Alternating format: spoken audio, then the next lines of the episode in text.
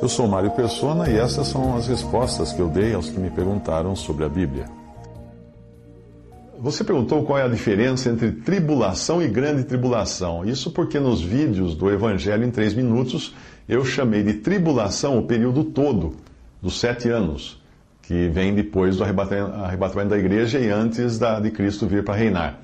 Uh, isto eu chamei assim porque os primeiros três anos e meio também serão difíceis para os que se converterem e para eles cabe também a demonstração do Senhor. No mundo tereis tribulação. Mas a primeira, ah, tecnicamente falando, né, a primeira metade dos sete anos é chamada de princípio das dores, em Mateus 24, 8. A Bíblia chama de grande tribulação a segunda metade desses sete anos. Uh, mas não sei se a gente pode chamar a primeira metade de pequena tribulação. Né? Mateus 24, 21 fala principalmente dos judeus e da situação na Judéia. Porque, e ali diz o seguinte: Porque nesse tempo haverá grande tribulação, como desde o princípio do mundo até agora não tem havido e nem jamais haverá. Simultaneamente, as coisas estão acontecendo também no resto do mundo, e Apocalipse 7,14 fala dos gentios nesse período, nesse período de Mateus 24. Respondi-lhe, meu senhor, tu o sabes. Ele então me disse: São estes os que vêm da grande tribulação, lavaram suas vestiduras e as alvejaram no sangue do Cordeiro. Esses serão gentios.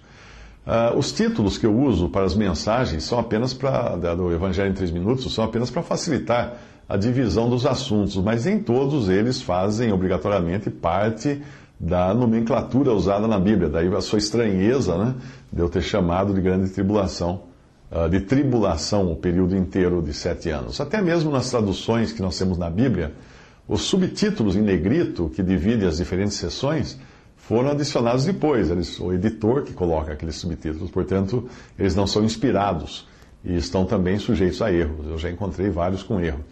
Uh, portanto, os meus títulos no Evangelho em Três Minutos também podem estar sujeitos a erros, como os meus textos também nos Evangelhos em Três Minutos, no Evangelho em Três Minutos e no, no que respondi, podem estar sujeitos a erros. Eu não sou infalível e eu vou uh, escrevendo conforme eu vou aprendendo as coisas. Então, você às vezes vai encontrar uh, textos meus mais antigos falando uma coisa e textos mais recentes falando outra. Por quê? Porque eu aprendi.